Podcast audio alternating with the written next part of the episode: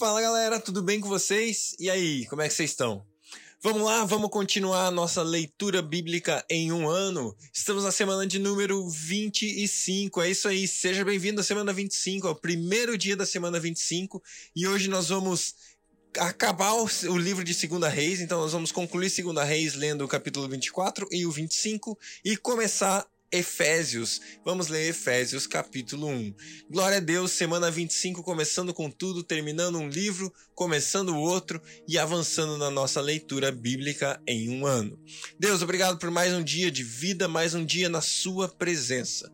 A sua presença, Deus, nós precisamos tanto de ti. Precisamos da sua graça, da sua direção, do Senhor perto. É tudo que nós queremos é ter a sua presença perto de nós, Pai. Então te convidamos, vem fala conosco, esteja ao nosso lado durante essa leitura, durante todo o nosso tempo de vida, Pai. Nós queremos você, Espírito Santo, do nosso lado o tempo todo para glorificar e exaltar o nome de Jesus. Fica aqui com a gente, fala conosco nesse tempo, em nome de Jesus. Amém. Glória a Deus. Segunda Reis, capítulo 24. Durante o reinado de Jeoaquim, Nabucodonosor, rei da Babilônia, invadiu o país, e Jeoaquim tornou-se seu vassalo por três anos. Então ele voltou atrás e se rebelou contra Nabucodonosor. O Senhor enviou contra ele tropas babilônicas, aramaicas, moabitas e amonitas para destruir Judá, de acordo com a palavra do Senhor proclamada por seus servos os profetas. Por isso aconteceu conforme a ordem do Senhor, a fim de removê-los da sua presença por causa de todos os pecados que Manassés cometeu, inclusive o derramamento de sangue inocente. Pois ele havia enchido Jerusalém de sangue inocente e o Senhor não o quis perdoar. Os demais acontecimentos do reinado de Jeoaquim e todas as suas realizações estão escritos nos livros dos registros históricos do rei de Judá. Jeoaquim descansou com seus antepassados. Seu filho Joaquim foi o seu sucessor. O rei do Egito não mais se atreveu a sair com seu exército de suas próprias fronteiras, pois o rei da Babilônia havia ocupado todo o território entre o ribeiro do Egito e o rio Eufrates, que antes pertencera ao Egito. Joaquim tinha 18 anos de idade quando começou a reinar e reinou três meses em Jerusalém. O nome de sua mãe era Neusta, filha de Eunatã. Ela era de Jerusalém.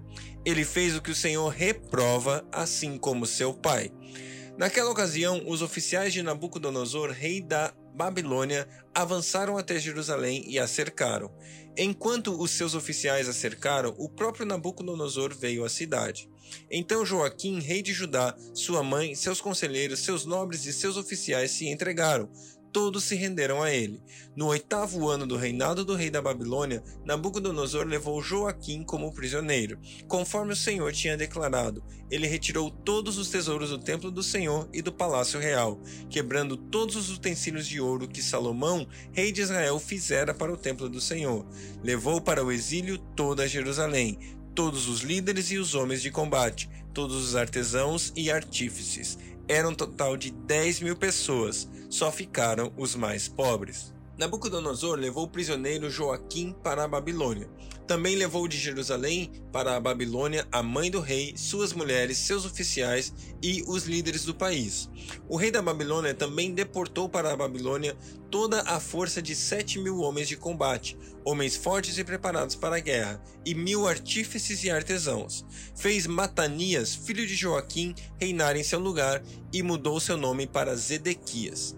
Zedequias tinha 21 anos de idade quando começou a reinar e reinou 11 anos em Jerusalém. O nome de sua mãe era Amutal, filha de Jeremias. Ela era de Líbna. Ele fez o que o Senhor reprova, tal como fizera Jeoaquim. Por causa da ira do Senhor, tudo isso aconteceu a Jerusalém e a Judá. Por fim, ele os lançou para longe de sua presença. Ora, Zedequias rebelou-se contra o rei da Babilônia. 2 Reis 25 Então, no nono reinado de Zedequias, no décimo dia do décimo mês, Nabucodonosor, rei da Babilônia, marchou contra Jerusalém com todo o seu exército. Ele acampou em frente da cidade e construiu rampas de ataque ao redor dela. A cidade foi mantida sob cerco até o décimo primeiro ano do reinado de Zedequias.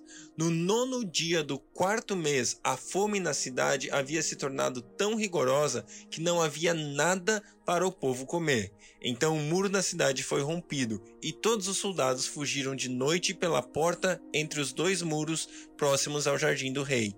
Embora os babilônios estivessem em torno da cidade, fugiram na, na direção de Arabá. Mas o exército babilônico perseguiu o rei e o alcançou nas planícies de Jericó.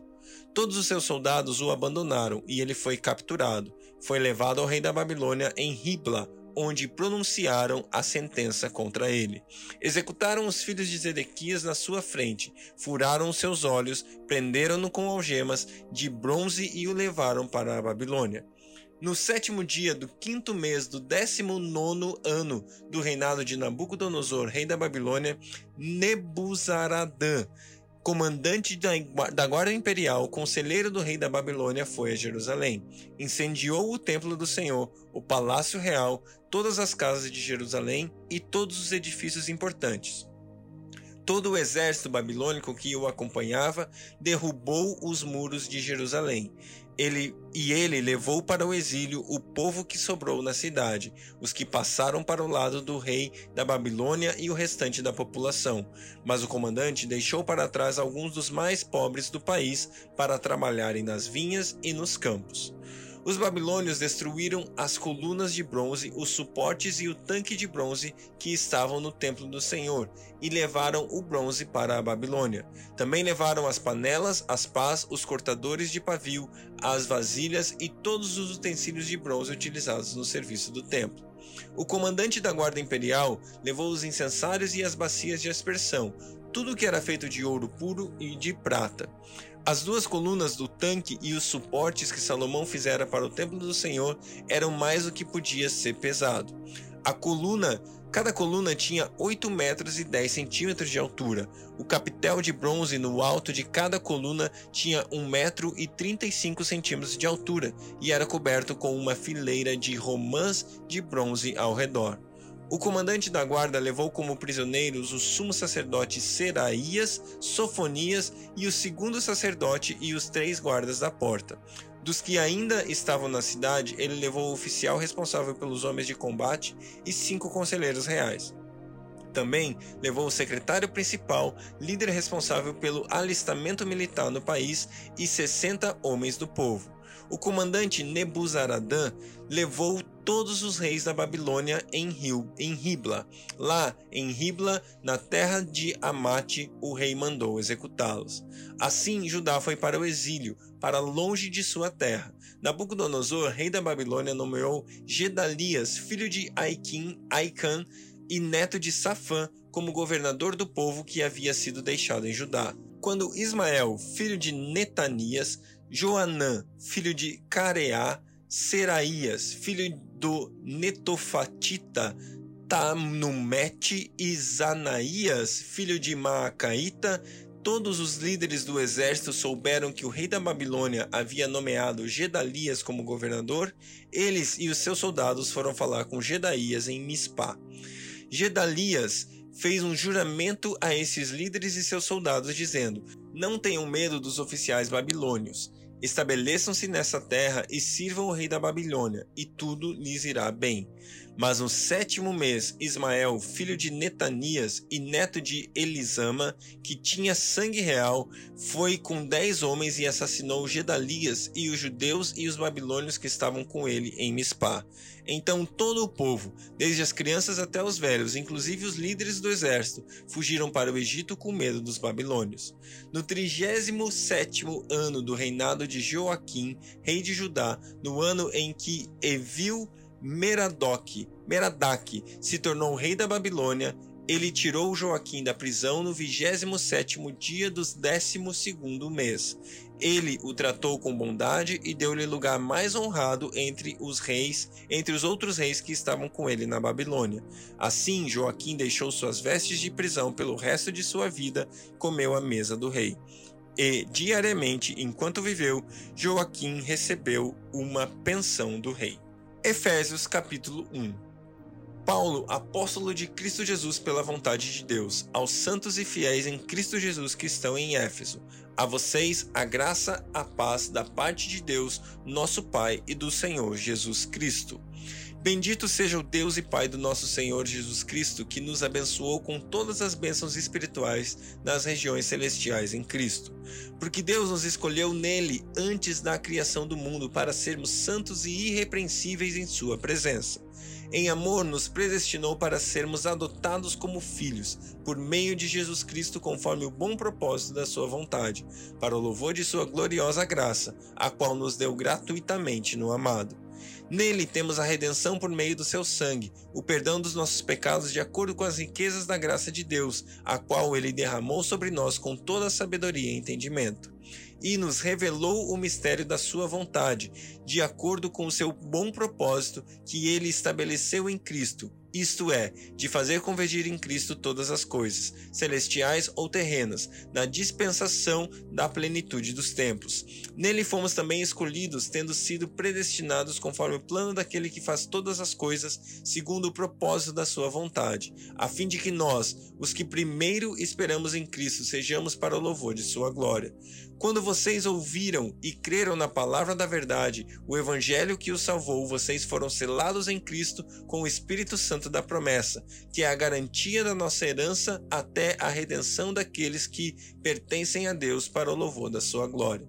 Por essa razão, desde que ouvi falar da fé que vocês têm no Senhor Jesus e do amor que demonstram para com todos os santos, não deixo de dar graças por vocês, mencionando-os em minhas orações.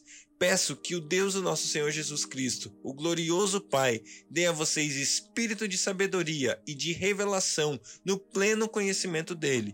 Oro também para que os olhos do coração de vocês sejam iluminados, a fim de que vocês conheçam a esperança para a qual ele os chamou, as riquezas da gloriosa herança dele nos santos e a incomparável grandeza do seu poder para conosco, os que cremos, conforme a atuação da sua poderosa força. Esse poder ele exerceu em Cristo, ressuscitando-o dos mortos e fazendo assentar-se à sua direita nas regiões celestiais, muito acima de todo governo e autoridade, poder e domínio, e de todo nome que se possa mencionar, não apenas nessa era, mas também na que há de vir. Deus colocou todas as coisas debaixo de seus pés e o designou como cabeça de todas as coisas para a igreja, que é o seu corpo, a plenitude daquele que enche todas as coisas em toda e qualquer circunstância. Glória a Deus, glória a Deus pela Sua palavra, que você tenha um dia abençoado na presença do nosso Deus. Em nome de Jesus, que Deus te abençoe e até amanhã.